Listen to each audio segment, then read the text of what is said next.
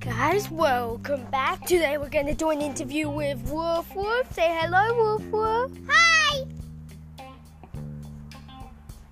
Okay, let's get on with the interview.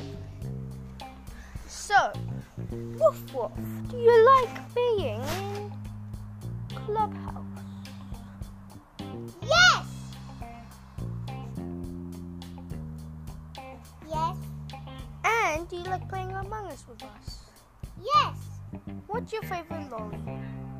Lolly. Mm-hmm. Uh, I don't really know.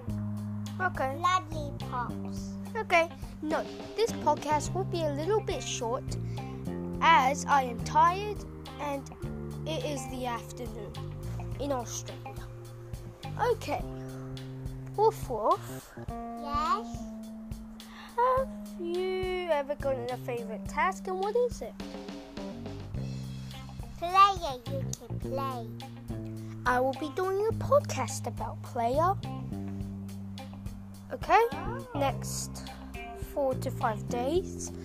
And woof woof. Yes. Do you have any questions on who wins for me? Who would win? okay. you versus a giant, giant, What type of giant? Among Us giant or giant giant? Huge giant. giant, giant? Ooh. You versus a I giant. am not gonna get squished because listen guys, I have a s- secret power. I can Pretend you have a hamburger. I have stink power and my fellow dinosaur friends. Boom pow boom bam boom boom bam bam bam bam bam bam bam bam bam and I win. Thank you for listening to this podcast. Like I said, this will be a bit short as I'm tired and I am in Australia.